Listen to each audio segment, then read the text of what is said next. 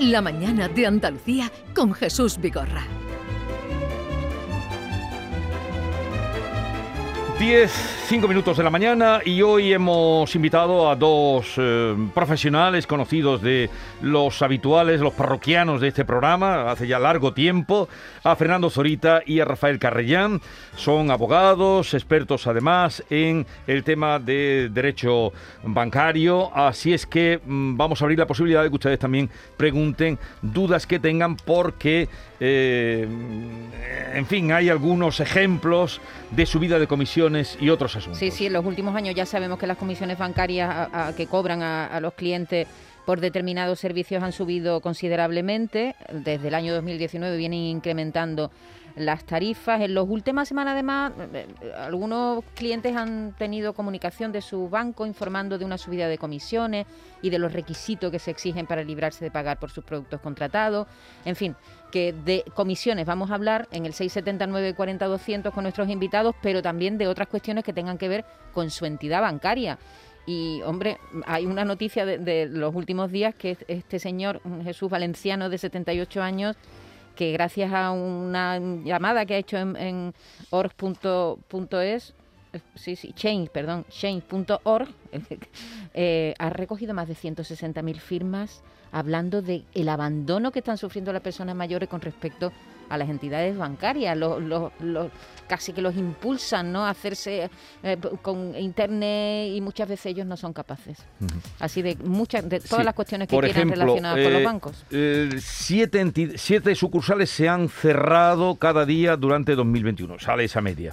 Están con nosotros, como decía Fernando Zorita. Buenos días, Fernando. Buenos días, ¿qué tal? ¿Qué tal? ¿Cómo va la vida? Muy bien. Hace tiempo que no nos veíamos. Sí, sí. por lo menos desde el año pasado. Un par de meses, me parece. y también Rafael Carrellán. Buenos días, Rafael buenos días. ¿Qué tal estás? Afortunadamente bien. Bueno, eh, enseguida vamos con las llamadas, preguntas que ustedes quieran hacer, 670 940 200, precisas, concretas. Eh, la subida de comisiones, eh, ¿qué está pasando? Sí, como, como ha comentado eh, Maite, desde finales aproximadamente de 2019 se ha notado bastante el, incremento de comisiones. Y el año pasado, concretamente, según el Instituto, Instituto Nacional de Estadística, ha habido una subida de un 10,6%, aparte de la luz y de los combustibles y todo eso, evidentemente. Entonces, claro, eh, se está notando, se está notando bastante y lo que queremos recomendar, sobre todo, aparte de los requisitos que ahora hablaremos de las comisiones, es que eh, lo ideal y el arma que tenemos como consumidores siempre es la, comparación. A día de hoy tenemos una normativa de transparencia que es bastante mejor y que precisamente lo que busca a nivel europeo es que los consumidores antes de contratar todos estos productos podamos eh, tener unos estándares de información para comparar y eso es lo que precisamente hay que intentar, pues comparar como hacemos con otro tipo de productos, en este caso son productos financieros, y buscar evidentemente el mejor servicio al mejor precio. ¿Pueden subir las comisiones sin avisarnos? No, no, no, en absoluto. Eh, está establecido un procedimiento para la modificación de las comisiones que tengamos en vigor en nuestro contrato, que requiere una notificación previa con un plazo de preaviso de dos meses, creo recordar, al, al cliente porque ese cliente tiene que aceptar esa modificación, no se puede modificar unilateralmente. Y en la medida de sus posibilidades, ese cliente, si no acepta esa modificación, tiene la opción de, cerrar el contrato, de extinguirlo y de, y de eh, no estar vinculado con esas condiciones que le está eh, proponiendo el banco. Bueno, cuando tenemos profesionales de, esta categoría, lo mejor es que ustedes pregunten y así nos enteramos todos. Manuel de Sevilla, buenos días. Buenos días. A ver, su, su pregunta. Vamos mi pregunta. Yo tengo la hipoteca desde 2009, ¿vale? Y lo de la cláusula suelo la quité en 2014. Desde entonces me están cobrando 30 euros hasta 2019 de, de mantenimiento de cuenta. Yo solo tengo la hipoteca y solo el pago de la hipoteca y, el ingreso que hago para pagarla. Pero eso y, a partir de 2000, y a partir de 2019 me están cobrando 120 euros al año. A ver, entonces, dices que la hipoteca la quitaste, ¿ha dicho que la quitó? Pero te cobraron hasta 2019. No, no, la, hipoteca no, quité la cláusula suelo. Eso, la cláusula suelo en 2014. Ahí está. Y desde entonces me están cobrando 30 euros de mantenimiento y, y hasta el 2019 que ahora me han subido a 120. Pero eh, 120 eh, en... Al año. anual, anual. 30, 30, euros cada tres meses. A ver, Fernando. Eh, Manuel, ¿qué, ¿qué, fecha tiene el, el, contrato? ¿De qué año es? El contrato es de 2002, 2004, que dice la cuenta. Vale, pues en principio, eh, teniendo en cuenta que estamos hablando de la normativa anterior al, al 29 de abril de 2012, que es la, la actual, si esa cuenta corriente está vinculada exclusivamente a, a, la hipoteca, es decir, que en su día pues se abrió para pagar el pago de la hipoteca porque es obligatorio, esa, esa cuenta no tiene que tener ninguna, ninguna comisión, no puede tener ninguna comisión.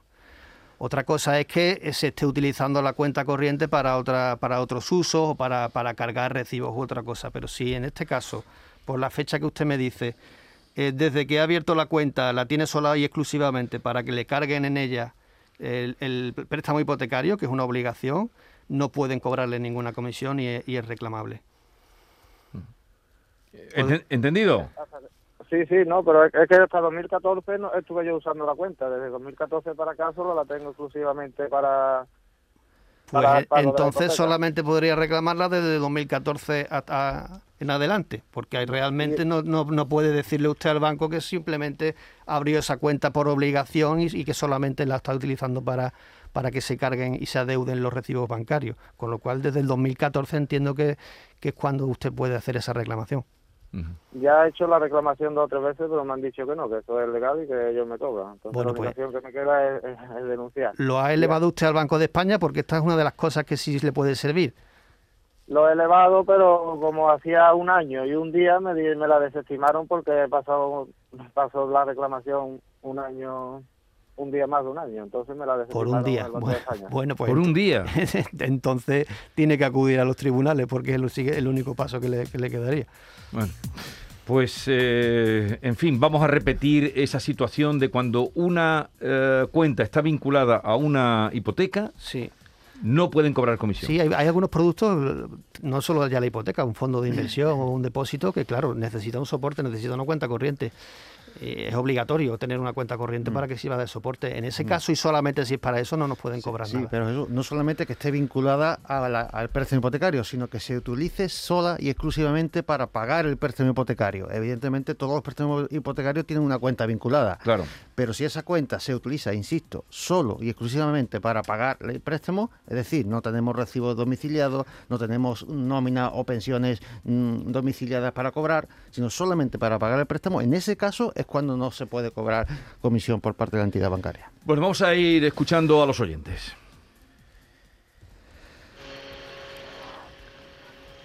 A ver, Hola, buenos días, un saludo a su compañero.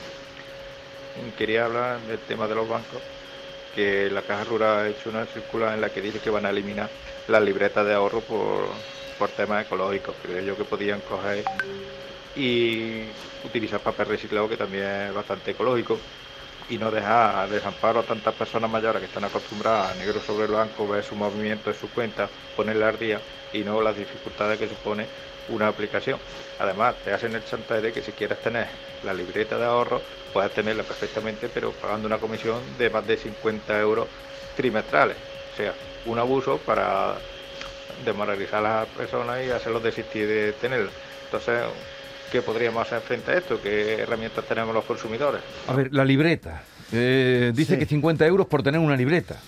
Eh, bueno, pues, por tener solamente la libreta entiendo que no, que esto es una, una, una comisión por tener abierta la cuenta eh, solamente. Si es una comisión de, de- de mantenimiento eh, y habrá que estar al régimen del contrato y, y de la fecha del mismo. Vamos a ver, eh, eh, aquí el problema que creo que plantea este, este oyente es el de mm, la, el conflicto que hay entre mm, el deseo de las entidades de canalizar toda la operativa por medios tecnológicos Sí. eh, como son internet y, y cajeros y teléfono y la realidad social de que hay un grupo muy numeroso de personas, de usuarios de servicios bancarios que no pueden utilizar esos medios porque no están capacitados ni tienen la, la posibilidad de hacerlo. No digo que sean tontos, sino Mm. simplemente que pueden ser mayores o que, o que sí- que no, no no han tenido el hábito, no, no han, no han utilizado Hombre, este señor valenciano del que hablábamos, Jesús Carlos, es un cirujano. Mm. Está jubilado porque tiene tuvo Parkinson en a los 67 años se jubiló, pero es un cirujano, es un mm, urólogo mm, y es el que ha montado esta campaña para que las entidades bancarias tengan en cuenta a las personas más mayores. justamente el eslogan es soy mayor, pero no, idiota. Yo, yo lo que me llama la atención este tipo de conflictos porque cuando la entidad bancaria quiere ofrecer algún producto a algún determinado sector de la población, lo hace. Estoy hablando de cuentas infantiles, estoy hablando de otro tipo de, productos. Eh, si ellos son conscientes de esa realidad, de esta realidad social, de que hay un grupo de población que no está habilitado para acceder a esos medios tecnológicos o de cajeros para operar, pues tendrían que tener también una oferta de servicio específica para esas personas, ¿no? Y desde luego... ¿Y si no lo hacen, quién, los puede obligar? No, eh, aquí no lo puede obligar nadie porque, vamos a ver, la banca es un negocio privado y como tal puede diseñarlo y ofrecer los servicios que quiera y el coste que quiera el que puede hacer algo es el cliente, de, elegir uno u otro, otro otra entidad. Y aquí, eh, si una entidad mm, eh, es un poquito lista, verá que hay un nicho de negocio si ofrece productos específicos a estas personas que se adapten a, sus necesidades y puede atraer clientes. Lo que, lo que desde luego no es de recibo, que aprovechando esa eh, imposibilidad o esa dificultad de estas personas para acceder a los servicios, se pongan comisiones altas, me parece que estos 50 euros mm, lo son, para, para poder acceder a esos servicios. Como digo, la respuesta la tiene el cliente. No, mira, yo por eso no, me, voy a intentar ir a otra entidad que me dé los servicios que preciso y necesito a un coste inferior o sin coste, ¿no? Seguimos.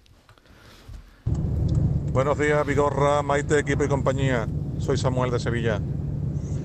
La banca, la banca lleva unos años que se creían que eran dioses y ahora se han dado con la cruda realidad han maltratado a los clientes, eh, ellos no quieren trabajar porque no quieren trabajar. Ellos es todo ahora al cajero, si tienes que hacer un ingreso en tu propia cuenta al cajero, si vas a hacer un ingreso en, una cuenta de alguien a pagar un, alquiler o algo, te quieren cobrar comisiones. Y han despreciado, se han burlado del cliente y yo en concreto hablo de CaixaBank de Bormujos, la que está al lado de la zona de la universidad, Ahí, bueno, ahí no, no han querido trabajar nunca y te decían que tenían claro que iban a ir a la calle y que no querían trabajar. Y que yo fuera con mi padre o que fuera lo que sea, pero que ellos no se iban a mover. Y esa es lo que tenemos, esa es lo que tenemos. Bueno, más, más que opiniones, yo quisiera que hicieran preguntas concretas porque es la manera de que vayamos aprendiendo. Las opiniones de cada uno, pues eh, indudablemente, pues eso, son de cada uno, pero hoy quisiéramos más preguntas eh, concretas. ¿Cómo está el tema de... Mm, que aquí lo hemos tratado muchas veces del phishing, de esta manera de, engañar a través de pues, copiar la cuenta. ¿Cómo está eso, está A la, orden del día, Jesús, porque, eh, como, como, suele ocurrir, cada vez lo hacen mejor. Mm, ya nos estamos, yo concretamente me encontré la semana pasada con un cliente que, que había recibido un phishing, ya hemos hablado muchas veces. Sí, pero no está mal que lo volvamos a recordar. Son, son mensajes que como usuarios recibimos mm, suplantando normalmente bancos también hay otros organismos públicos y demás, pero sobre todo vamos a centrarnos ahora en lo que nos preocupa en, bancos. Entonces, son, son normalmente suele ser, oiga, eh, soy el Banco Santander, por ejemplo, y su cuenta ha sido bloqueada normalmente nos encontrábamos y era un medio de darnos cuenta que venían que estaban mal escritos, eh, mal traducidos, eran como traducciones mal hechas. Los logotipos no estaban bien reproducidos. entonces, ¿qué ocurre? Que la verdad que se están perfeccionando bastante. Entonces, muchas veces ya esa apariencia no es tan fácil, no, a primera vista ya nos damos cuenta y hay que indagar un poco más. Concretamente lo que comentaba la semana pasada era que un cliente me decía que, que ya le había llegado de la misma dirección que le venían normalmente del banco, con lo cual habían dado como un salto más. De hecho, lo que hizo su banco es pedirle una captura para, investigarlo inmediatamente, porque claro, los bancos, aparte de los clientes, los bancos hay que tener en cuenta que son también muy perjudicados en esto, en el tema de seguridad. Entonces, está a la orden del día, es respondiendo a la, a la, pregunta. Seguimos con muchísimos casos de phishing, de suplantación, de mensajes falsos y de mucha gente que pica, porque hay que tener en cuenta, añadiendo lo que estamos comentando, que hay mucha gente mayor que se le está obligando a canalizarlo todo a través de un móvil Y es que en un móvil muchas veces, en esa pantallita, tampoco nos vamos a poner a chequear. hemos, tenido aquí ejemplos donde, donde no está muy bien hecho o, la, o el icono del banco está muy bien. la, semana pasada, la semana pasada hubo una estafa masiva eh, que llegaba a los clientes a través del SMS. ¿Esa es una conducta habitual? Es decir, eh, una vía habitual, la del SMS. Aquí yo creo que lo que debemos decir claramente a todas las personas, no se dan claves en respuestas ni a correos electrónicos ni a SMS claves de seguridad me refiero, de tarjeta de mm. cuenta. No den nunca una clave de su cuenta bancaria o de su tarjeta. Nunca una entidad bancaria va a pedir una clave. Ni siquiera el documento claro, Distinto es que estemos haciendo una compra en concreto y nos pidan algo porque hay determinada, ahora por los procesos europeos, pues nos van a pedir eh, claves y demás. Pero eh, un, email o un SMS del banco que nos pida claves, nunca. Hola, buenos días. Mire, ya me, soy Ana de Cádiz. Le comenté a mi banco le, por escrito que no me debía de, cobrar el mantenimiento puesto que solamente tengo la, hipoteca. Me contestó que tenía razón, que no me la debía de cobrar y no me la, ya no me la cobra. Pero ahora mi pregunta es, a mí no me ha devuelto nada ni me dice nada de devolverme dinero. Todo, todo lo que yo he pagado a detrás de mantenimiento, ¿me lo deben de devolver? ¿Tengo que reclamárselo otra vez a ellos por escrito o no me, no me tienen que devolver nada? Gracias. No, bueno, aquí parece que ha habido un reconocimiento expreso a la ilegalidad de los cobros de la comisión, con lo cual evidentemente tiene derecho al reintegro de esas cantidades. Pero como pasa siempre, si no lo hace por voluntad propia la entidad... ¿Pero cómo lo puede hacer ella? Porque se ve que no ha dado ningún eh, paso. Ella tiene, eh, digamos, la puerta abierta porque la entidad se la ha abierto. Eh, yo le aconsejo que presente una reclamación al servicio de atención al cliente de la entidad eh, justificando la reclamación en el propio reconocimiento de la entidad de la ilegalidad de esa comisión y reclamando todos los importes pagados eh, conforme a ese concepto. Si la entidad eh, no le responde en 15 días, la de servicio de atención al cliente tiene que debería de elevar la reclamación al Banco de España. Si el Banco de España le da la razón al cliente y a pesar de eso tampoco le devuelve el dinero, lo único que queda sería la, vía judicial para reclamar ese importe. Yo sí le recomendaría a Ana, concretamente, añadiendo y suscribiendo todo lo que ha dicho Rafael, que ponga una cifra concreta de la reclamación, porque ya, he visto muchas veces que dicen, no atendemos, no se puede decir genéricamente, devuélvame usted todas las comisiones, no, que ponga una, cantidad. Una cantidad. Es chequearlo, esta, esta, esta y esta suman tantos euros. Eso es lo que, que haga la cuenta. Por cierto, si alguien ha sido víctima de un phishing y le han quitado dinero de la cuenta, 2.000, 3.000, que son las cantidades que están retirando, eh, ¿qué debe hacer? ¿El banco le devuelve ese dinero? ¿Tiene que haber una denuncia previa? ¿Qué debe hacer? Bueno, lo primero, desde luego, es, eh, si estamos hablando de tarjeta de crédito, bloquear la cuenta. No vaya a ser que, haya habido una captura de datos eh, y, pueda haber, hacerse más operaciones fraudulentas. Eh, mm, después comunicar eh, bueno comunicar a la entidad el, fraude y la, eh, solicitar la, cancelación de la cuenta de la tarjeta y presentar una denuncia penal presentar una denuncia penal porque es un, es un hecho delictivo por supuesto y, después aconsejamos un asesoramiento con personas especializadas ¿por qué?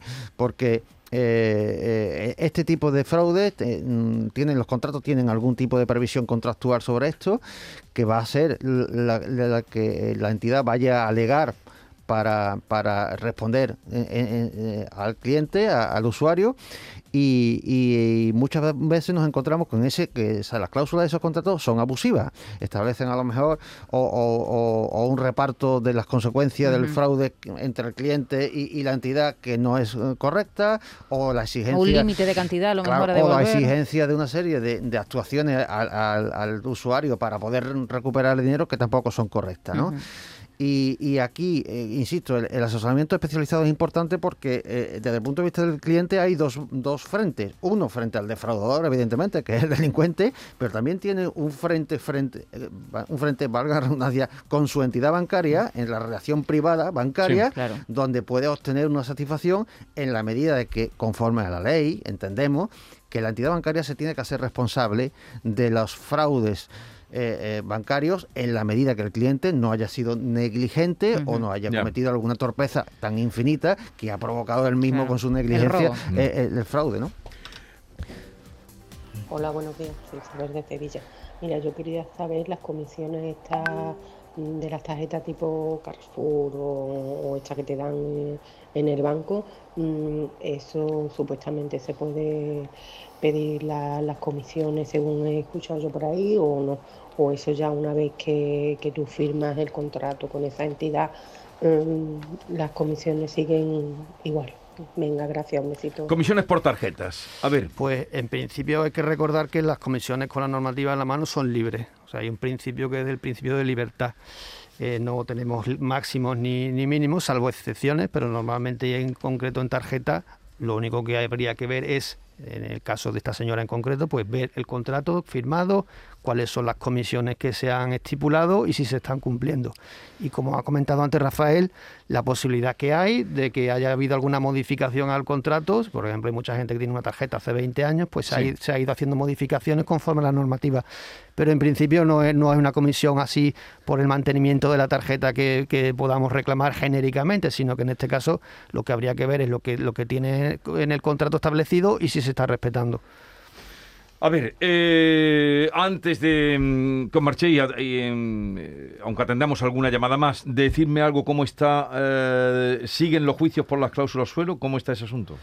Bueno, ya está, ya hay menos, menos conflictividad, digamos, digámoslo así. los asuntos que estamos recibiendo, y creo que Fernando eh, estará conmigo, son sobre todo asuntos de cláusula suelo en donde eh, no se han devuelto las cantidades o hay algún tipo de circunstancia, como por ejemplo que se hubiera firmado un, con un acuerdo de eliminación privado de la cláusula suelo con renuncia de acciones y, entonces las entidades se están amparando en esos acuerdos privados para decir que no tienen que devolver, devolver nada. Es decir, ahora se ha abierto una nueva dimensión de, de la conflictividad de la cláusula suelo, que es si yo cuando firmo un acuerdo de eliminación del suelo con renuncia de acciones, esa renuncia es válida o no es válida, ¿no? Afortunadamente ya los tribunales se están, se están pronunciando sobre la nulidad de esas renuncias y una cosa es que yo haya firmado un acuerdo privado para eliminar ese gran problema que tengo, que es la cláusula suelo, y otra que eso suponga hacer válido lo que por ley es nulo y renunciar de forma mm, inconsciente a, las cantidades. Hasta tal punto es, esto es así que hasta el Tribunal de Justicia de la Unión Europea se ha pronunciado sobre, sobre estas cuestiones, diciendo que en la medida que el cliente, al final del acuerdo de renuncia de acciones, no es consciente de las cantidades a las que está renunciando, esa renuncia es nula. Vale. ¿Y del IRPH cómo está la cosa? Pues también estamos un poco desesperados porque ha, subido y ha bajado del Tribunal Superior de Justicia de la Unión Europea varias veces y estamos a la espera ahora mismo pues de que, de que el Tribunal Supremo también pues pues emita emita nuevas resoluciones. Es un poco desesperante como digo porque eh, llevamos ya varios años y, no conseguimos realmente avanzar. Las últimas sentencias no han sido, no han sido del todo positivas y, ahora mismo pues estamos a la espera. Estamos hablando para quitar el IRPH. Sí, sí, sí. y no ha habido en ese sentido una sentencia eh, como la hubo con respecto a las cláusulas suelo. Mm, ha, habido, ha habido resoluciones eh, del Tribunal Supremo negativas que están siendo interpretadas por el Tribunal de Justicia de Luxemburgo, pero ¿qué ocurre? Que el Tribunal de Luxemburgo tampoco ha puesto las cosas muy claras. Ha dictado resoluciones eh, eh, mm, que dejan mm, en duda muchas cuestiones importantes. Y, y de hecho estamos esperando nuevos pronunciamientos del Supremo. Eh, en virtud de, recursos que se presentaron en su día y posiblemente en el mes de febrero tengamos noticias. Tengamos noticias porque tenemos eh, la información, mm, vamos, que es pública, que no es una cosa confidencial, de que se van a resolver nuevas cuestiones de IRPH eh, por parte del Tribunal Supremo ahora atendiendo a las últimas resoluciones de Luxemburgo que parece que abren otra vez la puerta. Esto es una novela de terror. nos avisáis en cuanto Una novela muy larga. de muchos capítulos, Muchas páginas. nos avisáis en cuanto que haya novedades de eso, nos avisáis. A ver, una consulta más. Hola, buenos días. Eh, mire, hablo de Córdoba. Quería hacerle una consulta que para los abogados estos que vaya a tener ahora en, en tertulia. El tema de de los plazos fijos de los bancos. Eh, a mí me llamó mi banco el otro día que tenía que ir a modificar el, plazo. Yo lo tenía cada seis meses, es verdad que no está rentando nada y ahora dice que es que los plazos a seis meses han desaparecido. Hay que ponerlo a, a 12 meses. Entonces, que pero claro, tenía que modificar lo que es el contrato. Y hombre, yo tengo confianza en el banco y en la, persona que me ha llamado, pero no sé, como tantas cosas. Cuidado con la confianza. A ver, ¿qué le puedo decir a, esta mujer y a quien se encuentra Primero que... me llama la atención que todavía haya clientes que tienen plazos fijos porque es una figura que a día de hoy prácticamente no existe, que llevamos ya casi seis años con los tipos de interés negativos y realmente no hay ningún banco prácticamente que esté ofreciendo nada. Y respecto a lo de los meses, no, no hay ninguna normativa ni nada. No se puede hacer al plazo que, el banco quiera y el cliente quiera y acuerden, seis meses, un año, dos años, ahí no hay ningún, ninguna limitación en absoluto. Eh, vamos, a, tenemos una, si tenemos una consulta más, que ya estamos a las diez y media. Por escrito, que no me debía de, cobrar el mantenimiento, puesto que solamente tengo la, hipoteca. Me contestó que tenía razón, que no me la debía de cobrar y no me la, ya no me la cobra. Pero ahora mi pregunta es, a mí no me ha devuelto nada ni me dice nada de devolverme dinero. Todo, todo lo que yo he pagado de, de mantenimiento me lo deben de devolver. Bueno, es una pregunta similar a la que eh, sí, eh, que ya habíamos explicado que, que, lo reclame, que lo reclame y lo cuantifique a, través del servicio de atención al cliente y si no responden eh, o le responde negativo al banco. Banco de España. Mm. Bueno, ¿algún consejo más que queráis dar? Antes de despedir. Bueno, que cuando se haga una operación bancaria se asesore uno antes. Se asesore uno antes, ponga en manos de profesionales los contratos y, la documentación que, que, hay que firmar y, que se pueden evitar muchos problemas. Y, si se tiene el problema, el asesoramiento también es necesario. Es necesario porque eh, hay muchas vías para, para, conseguir las cosas, pero si se desconocen, pues no se pueden llevar a cabo. Eh, y en cuanto esto de mandar, que lo habéis comentado, mandar la gente a, que utilice Internet, ahí no se puede hacer nada. Eso cada banco va a hacer... Eh, sí, desgraciadamente. claro. Que la queja, que esto va a saltar, ¿eh? Esto, esto que ha nombrado Maite de la firma que se están recogiendo saltará, no sé hasta dónde llegará. Carlos San Juan de, la, Orden se llama Va a este ser desde luego un problema que están encontrando mucha Habría que modificar la normativa y, amparar a ese grupo de personas porque nos estamos encontrando por una parte con un montón de cierres de oficinas, que también es importante, y luego aparte una restricción de horarios y hoy tiene usted que venir de 10 a 10 y media ya prácticamente y, hombre, así no, no, no, se puede. Y ese paternalismo molesta, ¿eh, Jesús? Que a ti te digan venga usted con su hijo, venga usted con su hija. Mm. Yo, lo que, digo, si, si, la banca eh, es un servicio básico para la sociedad y este argumento sea utilizado, por ejemplo, para su rescate financiero, también podría haber una intervención si es básico el servicio bancario y la función bancaria para ayudar a esos sectores desfavorecidos o que no tienen esa posibilidad de hacer a los servicios bancarios. Que son muchas personas. Bueno, Rafael Carrellán y Fernando Zorita, abogados, expertos en derecho y temas bancarios de la Reja Bafi, gracias por la visita, por estar siempre asesorando y ayudando a nuestros oyentes. Hasta la próxima. Buenos días.